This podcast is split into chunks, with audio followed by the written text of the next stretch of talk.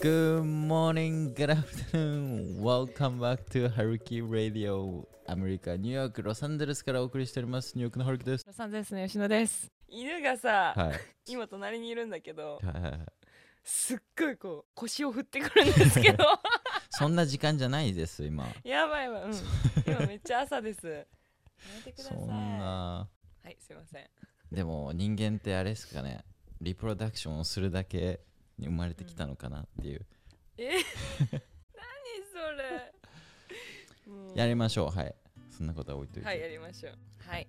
ちょっといつもねお便りをあの最後に読むようにしてるんですけどある時は。と前回のエピソード44を聞いてくださった匿名の方がメンタルヘルスとうん、セルフケアについてですね。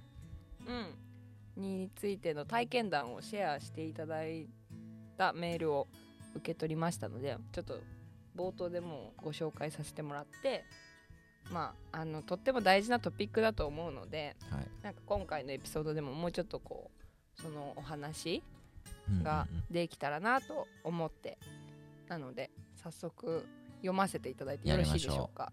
メンタルヘルスについてですね。はいはい。春樹くん吉野さんこんにちは。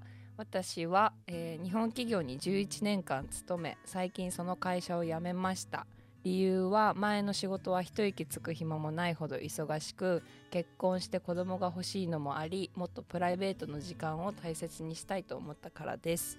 実は働いてる途中で2回も適応障害と診断されるほど仕事のことを常に考えて心身ともに限界に達するまで没頭していました。ちなみに適応障害とはうつの一歩手前で私の場合普通に過ごしていても涙が溢れてきたり外に出るのが怖かったり一時期自殺願望もありました。今考えるととても怖いです。それでもその会社のミッションにもやりがいを感じていたしキャリアアップもしていきたいと思っていたので当時は気持ちも麻痺していたのか辞めたいとも思わず精神内科に通い休職もした後またがむしゃらに働いてきました。けれどふと立ち止まって考えた時にこの会社であと5年とか10年働いて私は幸せなの？と考えるようになりました。具体的な話で申し訳ないですが仕事をしている間はストレスできちんと整理も来ないしメンタルヘルスで苦しんでる人が他にいても社長は弱いからダメなんだ的なことを言う人でそのことをきっかけにきっぱりと辞めることを決断できました。日本だけではないとは思いますがメンタルヘルスやセルフケアについての理解がまだまだ少なく吉野さんもおっしゃっていた通り私も本当に生きてるだけでいいと思っています。苦しいなら逃げることも全然ありですよね。この話を聞いてお二人のご意見とおこがましいですが私に励ましのメッセージなどいただけたらとっても嬉しいです。とのことです。いや俺も今すっごい精神落ちてるから。励ませない。みんな春樹くん結構精神今ちょっとやられてて。いやね励ますというか本当になんかそこまでなんだろうそこまで頑張られたっていうのがまずすごいと思うし。うんなんかやっぱりさなんだろー侍魂ですねそれこそ、ううん本当に。なんか私そういうのってうん、すすごい紙一重だと思うんだけど前のエピソードでもお話ししたけどまあもうしんどいと思ったらやめたらいいっていうその考え方私もすごい今はそう思うんだけどでも一方でそうやって、まあ、一つのことをこう頑張って生きていかなきゃいけないっていうその考え方でそれにすごい食らいついてとこう挑戦していくっていうのも私はすごくなんだろう必要な部分だとも思うんですよね。うんうんそのバランスがすごく難しいだけでうんうんだからなんだろうここまでねこの目の前にあるお仕事に対してこんだけ続けてやってきたっていうのはまず素晴らしいって確かに。思うので、うん、なんかそれは、うん、誇りって思っっていう言葉が合ってるのかわかんないけど、あのうん、すごいことだと、うん、いやーなんか社会がなんでこんな形でうん、誰が作って何のためにってめちゃめちゃ思うようになって、この僕がなんか言えることは、うん。あの社会から外れたからってうん。なんか間違ってもないし、うん。なんかそういう生き方がうん。もっと広がってって、なんかでうん。もそういう人たちが生きやすい世界を作りたいですよ僕はずっと。うんそうだね。本当にそう思う。なんか基本的に私そんなになんかその社会からはずなんていうの？社会のこの敷かれたレールにから外れたからってうん。ダメって思うタイプでもないしはい。なんか結構私留学のコーディネーターとしてやってるけど留学っていう選択肢も結構まあ日本の社会からするとなんでわざわざ海外に出てとかってそういう、そういうオプションとして捉えられがちな時もあるから、はいむしろそういうのをなんだろうそれは別に全然レールから外れてないよっていう立場のあの、人間だから私はね。はいそうだから全然そのなんだろうお仕事を辞めたからってどうっていうのは全く思わないけどうんあの、まあ、社会はそう思うっていう現状がある中で全然もうなんか本当に生きてるだけもうここまで来たらもう生きてるだけでいいって本当に思うので 何でもいいじゃないですか。いいんすか生きてるだけで生きてるだけでいいよ空気吸ってていいんすか？酸素吸ってていいんすか？吸ってていいよ。いいよいいよ。もうよもう田舎の方行って星の空見てはーって。もうそれでいいじゃない、はいはいはい。だってあなたの人生だからはい。なんだろうね。バリバリ仕事してめっちゃお金持ちになりたいっていう夢があるならそっち行けばいいしうんなんだろう。全然だってお金なんてコンビニでアルバイトさせてもらってさはいはい。ねなんていうのある程度のお金さえ作れればはい。生活はできるしうん田舎とかね、うんあの畑とか作って自分のお野菜とか作ったらはいさ、はいはい。お金もそんなかからないしかからない。さあうん。そうだよ。だからそれをなんだろう生き方は本当人それぞれだからはいはい。社会の設定するお金を稼ぎなさいとか高級マンションに住みなさいとかなんかキラキラしたはいはいこんなこれが正解みたいなのは、ああいうだけどお金のなんか稼ぎ方とか管理の仕方とか投資の仕方とか税金とかって学校でなんで教えてくれないんですか、うーんとね それはねわかんない。僕としてはもう学校に入ってる時点でソサエティに合った人間を作ってる、まあ、場所じゃないですか。うん。だからなんか学校でなんか教えてくれない教えるべきことって僕もっといっぱいあると思うんですけどなんで教えないんだろうなとか。だから教えそれを教えることによって誰かが損して誰かが得してっていうことになるのかなとか。うん。だってこの前も言いましたね。なんかそのコミュニケーションを勉強する理由みたいな。まあもちろんなんか人それぞれ興味のある分野をねうん。勉強するのはそれでいいと思うんですけどまあなんかそこまでなんか思っちゃいます。だってヒストリーとかもどこまでうんうん本当のことを教えてるかとかもうん。正直わかんないじゃないですか。そうだねそうだね、はい。もう今赤春樹くんも全部 全部のことに対して今クエスチョニングモードの時期なんであの どんどん話がさ 中に入っていく申し訳ない申し訳ない。いやいや全然いいんだけどもういやもうそんな時期だよねきっと、はいもうなんか最前線でさそんなプロテストとかも参加するからだよ、そうなんですよ。いや分かってるんですけどうん、ね。あでも、はい。い、いんじゃなんかこうやって気づけることがいいってあの最終的にはいいことにつなげていけると思うからさ。はいまあそれはいいじゃん。それはちょっと後で話そう。はいそうですね。とりあえず今日やるべきことをやりましょうよ。最初にやろうって言ったこと。そうですね、うん、そう今日ねそうだからこれお便り本当ありがとうございました。でこれ最初に読ませてもらったのはあの前回、えっと内向的か外向的かっていうお話をしたじゃないですか、はいはい。うん、でそれでなんだろう。まあ自分でなんとなく分かる人とどっちが分かんない。まあどっちかって別に100ゼロじゃないからはい真ん中の人もいるし、ね。そうそう。でもなんかその特徴？内向的の人はどういう特徴なのか外向的の人はどういう人なのかっていうのをなんかこれちょっと簡単なクイズじゃないけど、はいはい。っていうのをちょっとやってみんなもでまあ参加できるような感じでね、そうそう。これ聞きながらあ自分はここれ当てはまらないな自分これこうだわとか。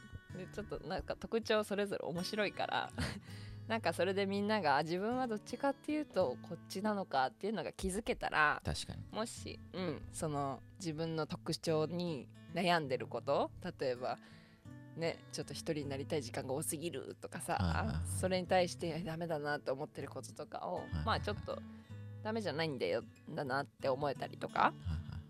そうそういう価値観が広がったらいいなと思って皆さんの少しねはいそうっすよ。内向的になるのがダメみたいな。誰が決めたのまず。ね出てこいや。出てこいや。え来いや。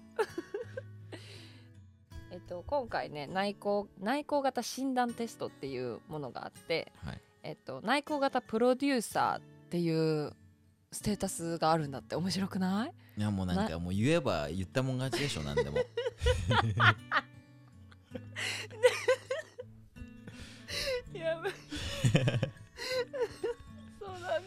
そうです。内向型プロデューサー神野祐樹さんっていう方が私あのたまたまこうインターネットで調べててはい。見つけた方なんですけど神野祐樹さんっていう方が紹介する内向型の特徴。でこの方のツイッターの絵とかがはい。絵というかあの出してるコンテンツとかがなんか内向型外向型の、えーとまあ、区別の仕方とかがすごい面白い分かりやすいものなので、うんよかったら皆さんあのツイッターもチェックしてみてください。えっ、と神野祐樹さんっていう方ですね。でこの人が述べてる、うんうんえー内向型の特徴はがありますので、これ今から15個申し上げますので、はい。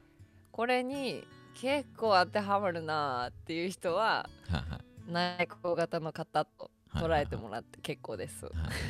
内向型、ねはい、なんでこれ、うん、私が言っていくから春樹くんあの当てはまるかどうかっていうのをちょっとやっていきたいと思います。第1問。はい。ざっくりとした質問が苦手。うん大嫌い。当てはまる。1はい。えざっくりとした質問が苦手ってことはもう細かく明確にしてほしいってことですか？えなんか何を聞いてるのって結局なりません？えだから質問されても質問で答えちゃう人とかってそういう人じゃないですか結局。じゃあ物を言ってくるときは明確にしてくださいとのことですね。はいもうなんかピンポイントで言ってきてみたいな。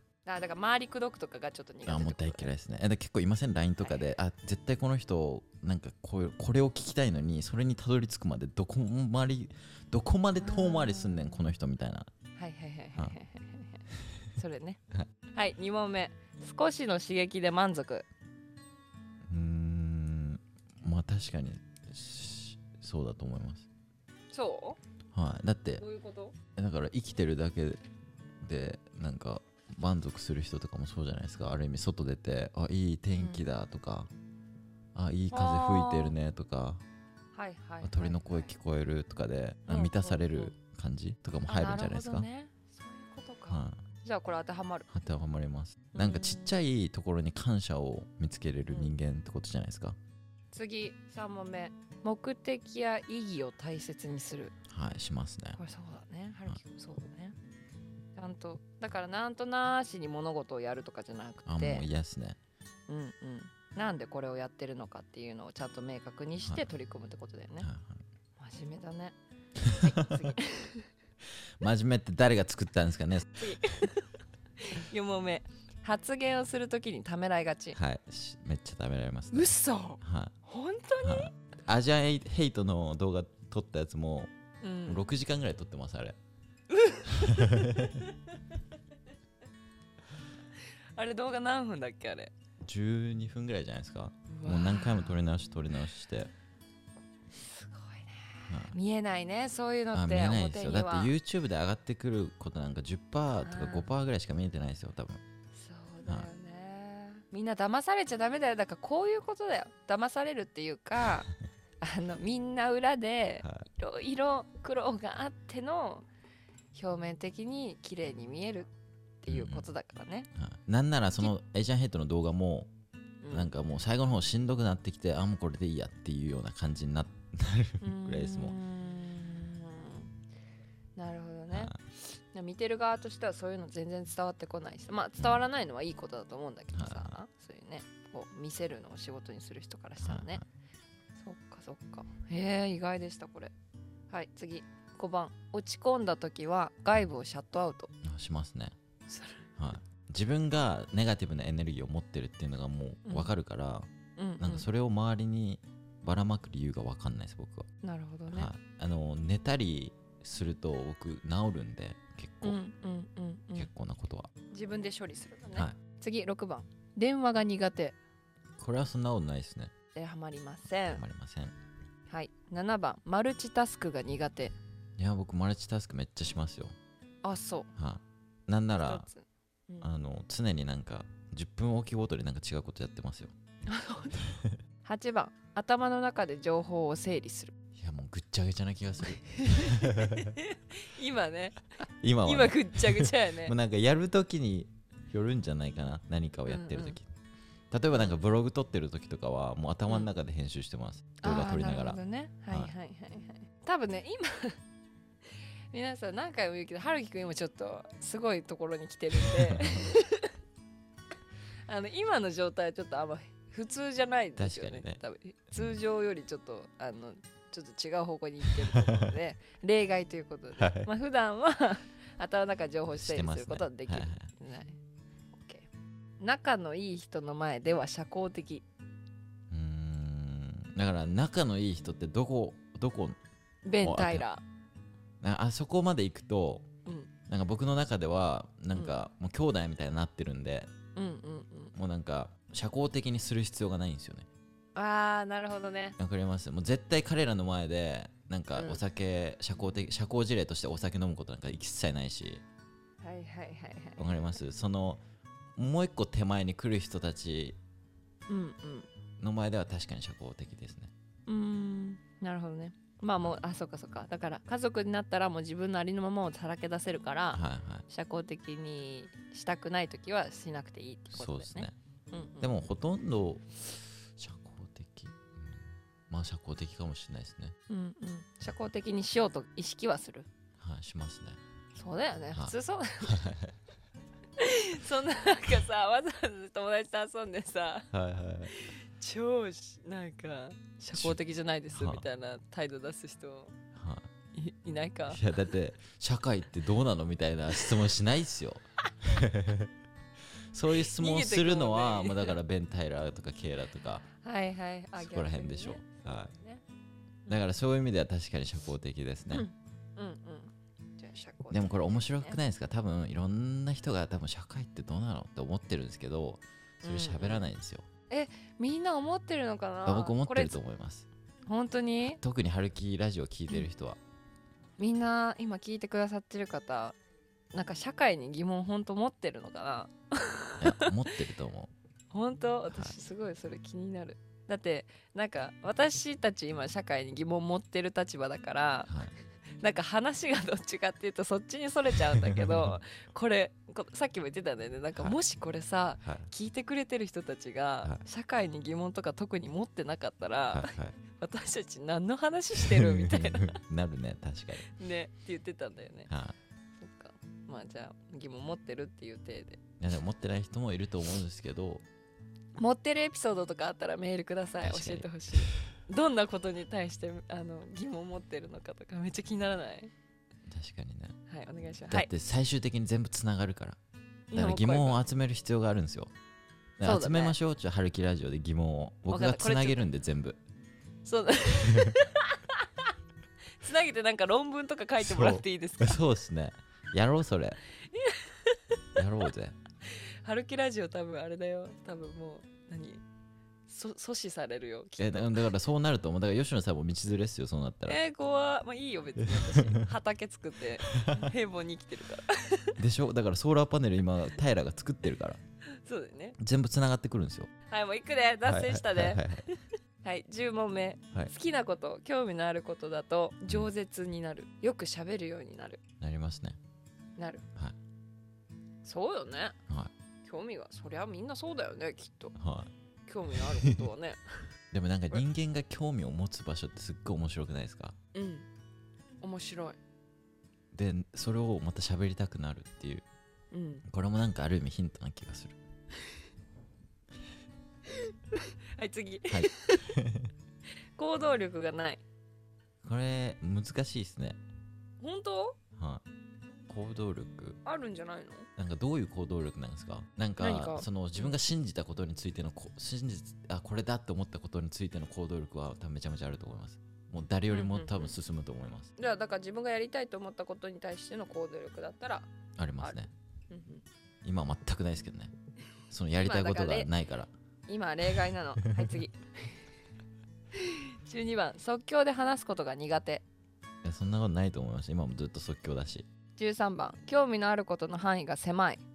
いやめっちゃほ多いっすね、多いね。は14番。目的のない雑談が苦手。い、苦手っすね。はい。苦手なんですけどなんか最近目的のない雑談なんてないんじゃないかなとかも思い始めてるから。いやあるじゃん。目的のない雑談。あるじゃん。まあ確かに。なんかさ私これ結構あったんだけどはいはい。あのー留学前と留学後ってはい私1年しか留学してないけどはいはい結構価値観が変わるのねいろんな。はいはい何って並べたらきりないんだけど、はい。でだから日本にいた時にこうつるんでた友達とか、うんうんまあ、いた環境と帰ってきて興味の出てくる、まあ、人とか環境ってすごい違うんだよね。はいはいはい。で前にこうよくお話ししてた子とかとお話を帰ってきた時にしたりするとなんかね合ってないの？そのいやもうそれはめっちゃわかります。もう今でも僕それ感じてますもう。あ本当？本当になんだろう。話が合ううん。人がマジで減りました、そうよね、はい、めっちゃ減りました。特に今日本に住んでる人たちとたまに話してる時とかもあもうなんか全然違うなって、あーうんうん。そうだよね、はい、思っちゃないます。そ悪いとかじゃなくてただただそのそれぞれのなんだろうねこの焦点を置くこところが違う変わってきただけの話だからはい。ねまあたまたまそのでも昔はこんだけいろいろわーって話をしてたのに今はあまり会話が目的それこそ目的のないまあこれ目的のない雑談っていうかまあ興味が違ってたまたまそれがずれちゃってるっていうことだと思うん確かに確かに。うん、だから要は目的がはっきりしてないからえっ、ともやもやするっていうことだよね苦手って、うんうん、これは最初の3番のさ目的や意義を大切にすると多分かぶるから。うーん。そういうことだね。確かに確かに。はいこれ当てはまります。で最後ですね。15番。はい。交友関係が狭い。何？何？めっちゃ狭いなと思ってそうなると。めっちゃ狭いやんと思って。交友関係？はい、だって本音でこういうできてるって思う人はまずなんかソサエティから外れてる人になりません？ある意味。ああ春樹くんがそうだから。はい。うんうん。自分が共感できる人ってことだよね。そう。んうんうんうん。うだから僕のなんか 例えばこの世界がマッチングアプリだとするとうんうんマッチングする人がうん。まず少ないですね。うん。うん多分。一応多分少数派の方なんだろうね。いやもうっとね。対総総集派？ごめんね。少数派めっちゃでも少ない方だと思いますよどう考えたらそうよね、そうね。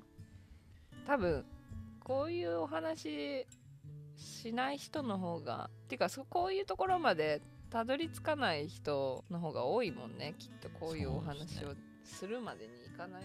僕なんかちょっとずつこうなんか芽生えてきた一番最初のうん。なんか理由ってうん。出来事ってあのー大学でうん。フィロソフィーのクラスを取った時なんですよね。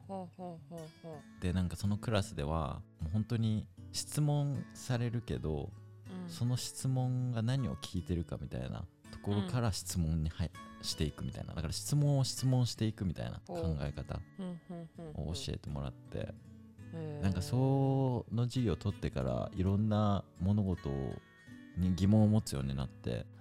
な今までなんか信じてきたことってただ多くの人が賛成したからうん。それがルールとなってっていう風になんかラベルがついてるだけだけどただ多くの人が納得した一つの定義っていうか物事しうんでしかなくてっていうのはいをなんか気づきましたね僕はフィロソフィーの授業を取って。へえそんなのやるんだね哲学って。そういう感じなんだ、どういう科目勉強したらいいですかっていう人結構 DM とかで来る時に哲学と英語うんっていうのは絶対勉強してっていうように言ってます。なんか勉強してっていうのもなんか別にがっつり勉強するなんか本当に何でも勉強するとかじゃなくてうん。別になんか好きな本見つけて読むとかでもいいけどうん。YouTube で見るとかでも。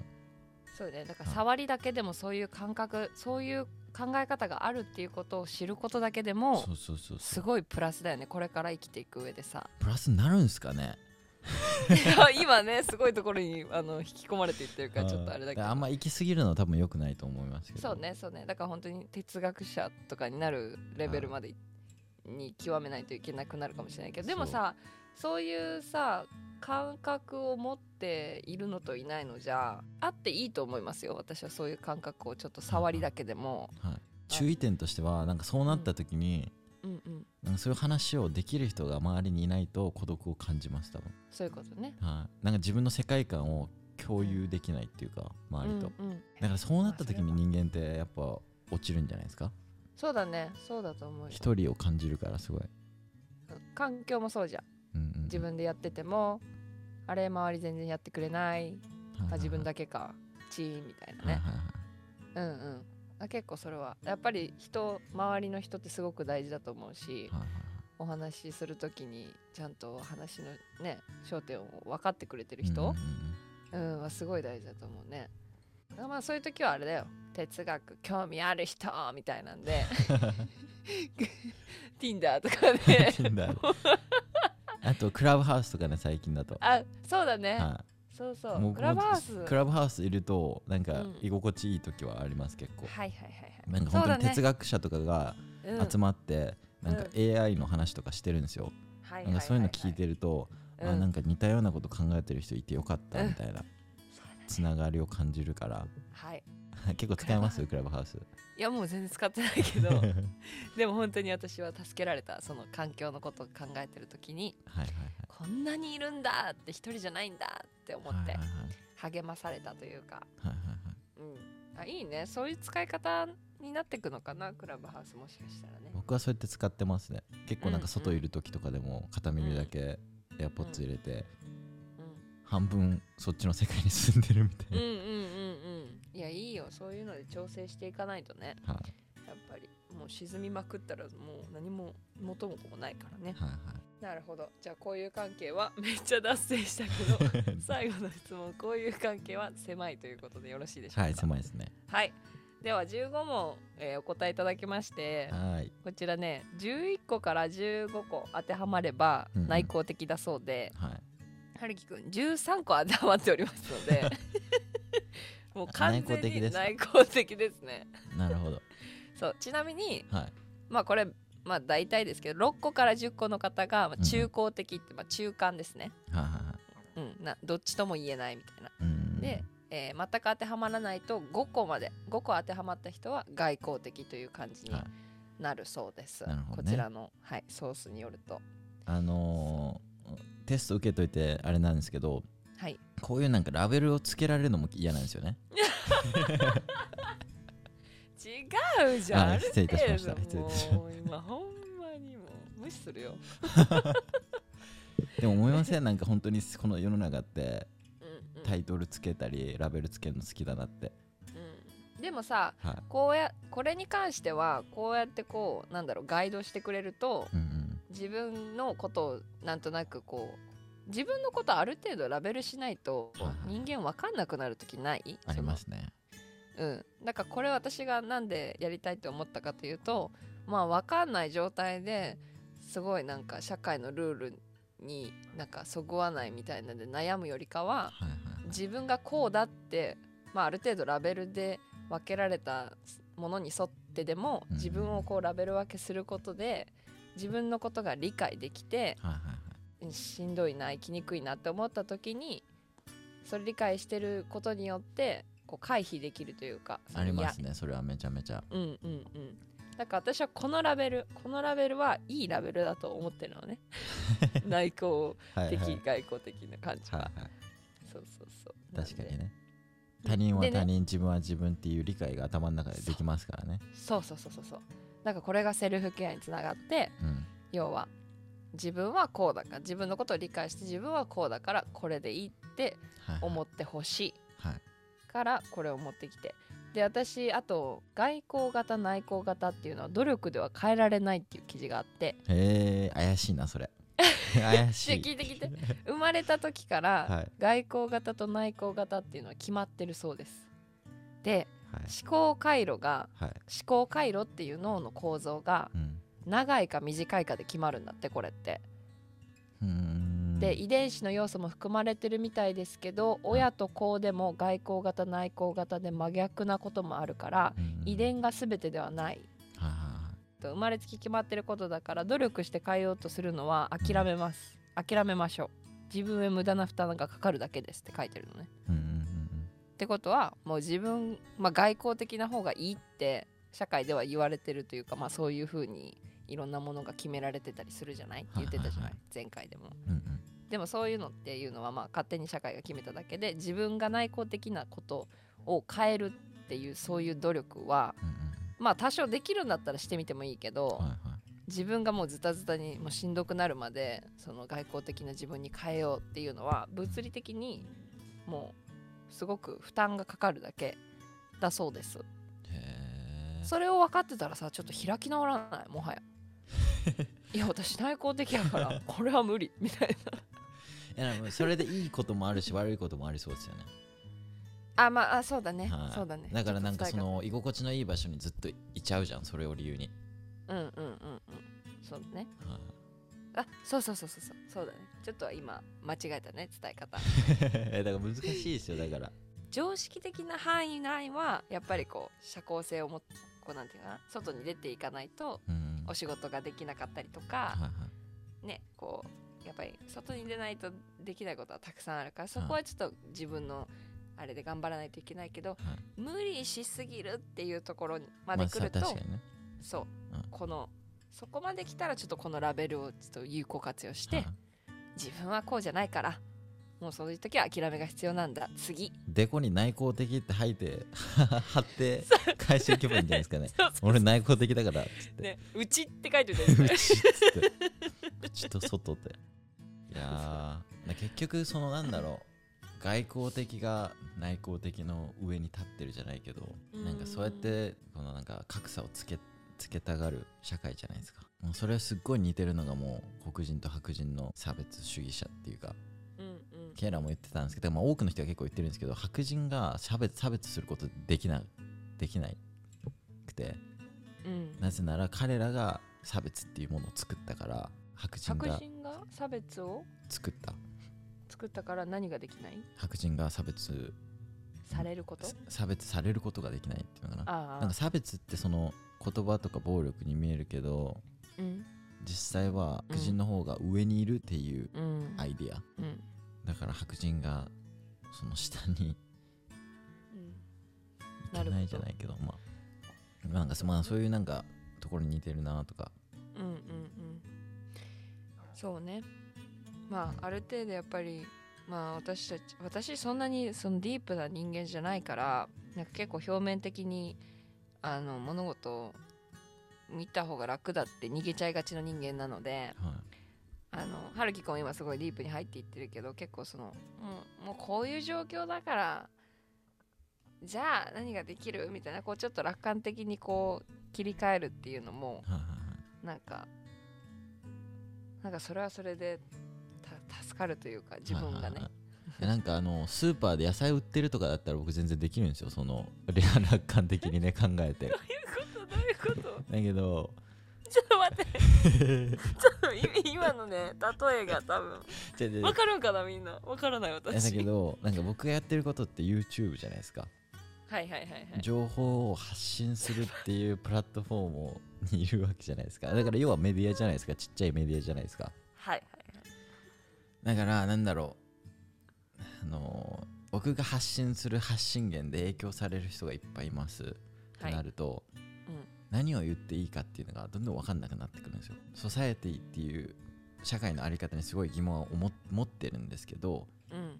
持ってると同時にそこを外れることによって味わう息苦しさとかも分かってるんですよはいはい。だからなんか僕が発信しようとしてることがさあその社会にとっていい方向に向いてるのかっていうのがまず分かんなくて、うんうんなんなら社会っていい意味でもともと作られたのかっていうのも分かんないし。だからなんかそうやって考えてるとなんか何を発信すればいいんだろうっていうのが分かんなくなって。今だったら、ブラック・ライブズ・メラーのプロテストとかも結構言ってるんですけどそこで実際に起きてることとかもそのままなんだろうジャーナリズムとしてうんなんか報道できなくもないんですけどうん。なんかそれをすることによってごく一部の人たちにフィーリングしてることになるにつながるんじゃないかなとかも思ったりとか。だからそうすると何を発信すればいいんだろうってなっちゃうんですよね。うん。でなんか本当にブログみたいな感じでうん。自分のライフスタイルを届けようって思ってもうんあんまりなんか今自分が思ってる思考の部分とかがその動画に入ってないからすごい空っぽな動画に見えちゃうんですよね、僕からすると、うん。なるほはい。だからなんか多くのアーティストとか音楽作ってる人ってよーくなんか歌詞とかにどね注意向けて聞いてるとうんめっちゃヒントだったりうんそういう思いってめっちゃ入ってますよね。だからもう完全になんかそっちの人間なんだなって思ったんですよ僕も、うん。でなんかちょっとピアノ買おうかなっていう ピアノ買って音楽作ろうかなみたいな。うん。わかる。言っていることはわかるし。はい。なんだろう。今すごいこうディープに考えて掘っていってるところだからはい。レリピ できるのかな？大丈夫。どっかでまたはい。登ってくるから。とりあえず行くとこまで行き着いたら。はい。そしたらあのまた上がってくるさ、だから言ったんですよそのうん。あの八百屋とかでうん。ね野菜果物だったらいくらでも売れますよ今。無になれるからね。そう。だけど多分今やってるることにすごい問題があるんだと思うそのうんうん。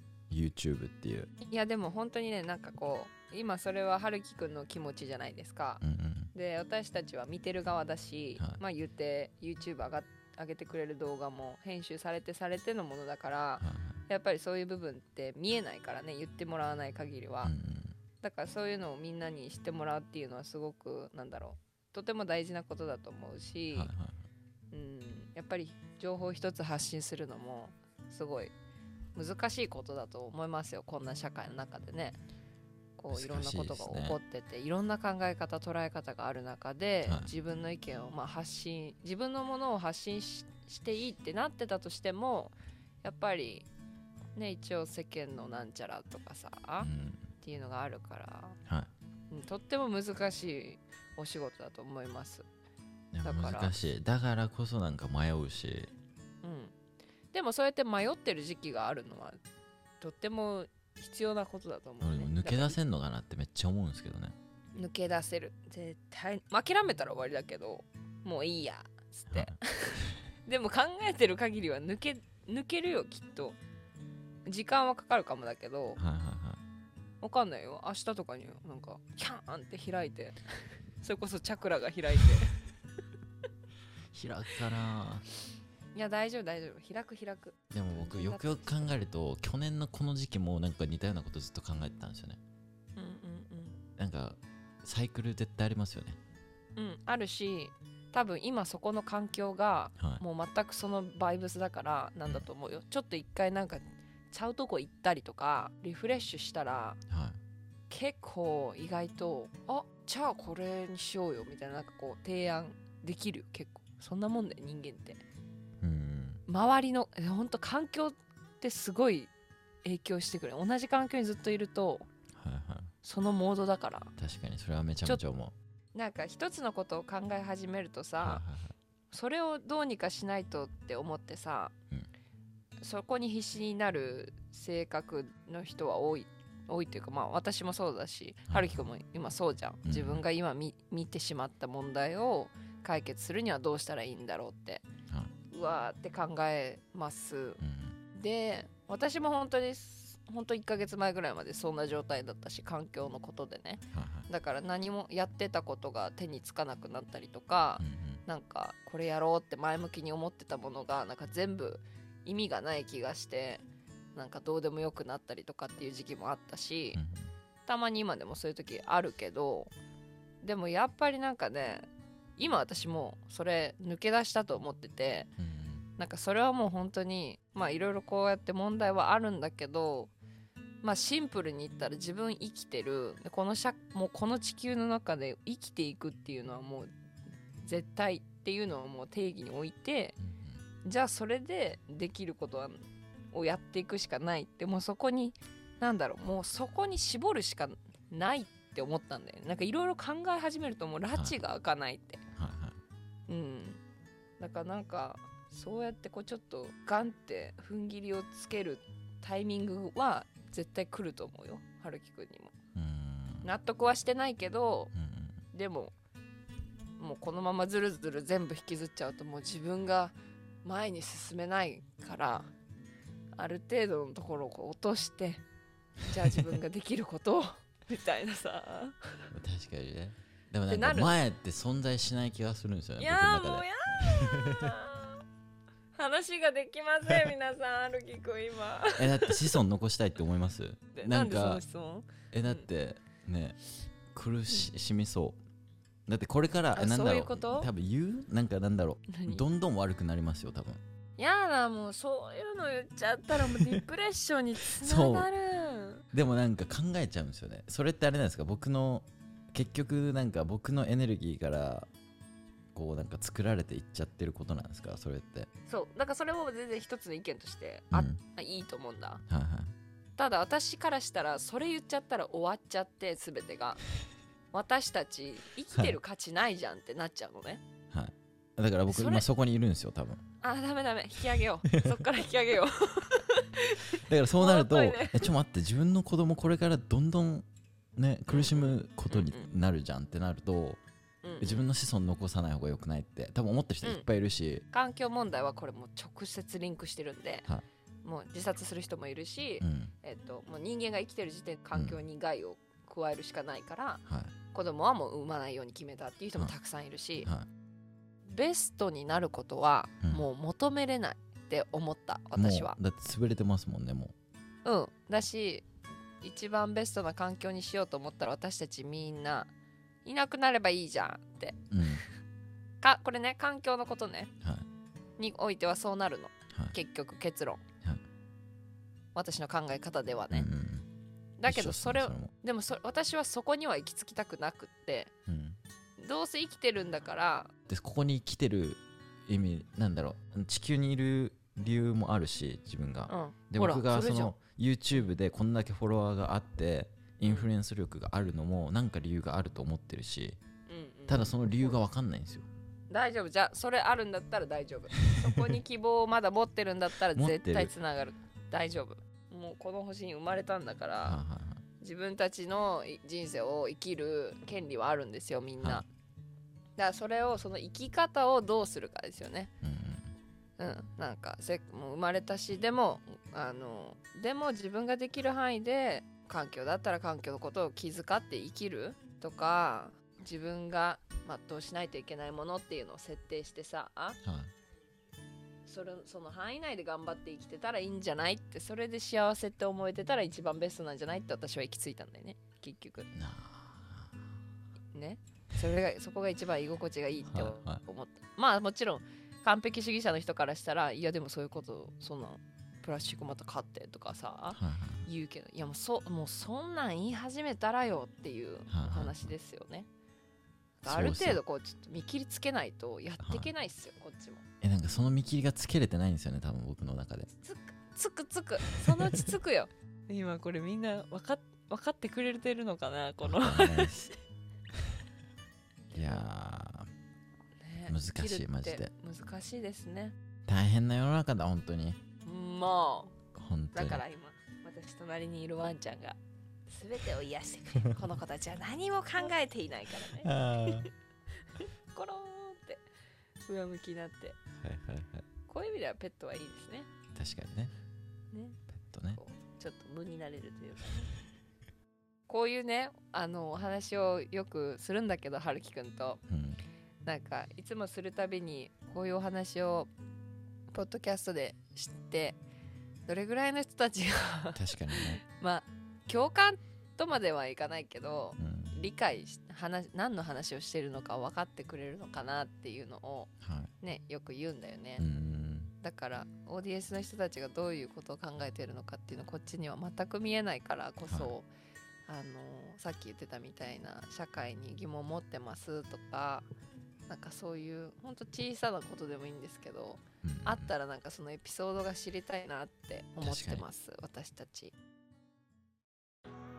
てな感じでエピソード45は以上となります。この番組に対するご意見ご感想は、はるき Radio、えー、アットマーク Gmail.com にお送りください。アメリカ留学のご相談は吉野さんインスタグラムまで。それでは次回のエピソード46でお会いしましょう。またね、バイバイ。バイバイ I'm here for you, babe. I've loved you the same this whole time. So tell me, mm, what's on your mind? And I'm not here to hear you say you're fine. I can take the pain and hold inside.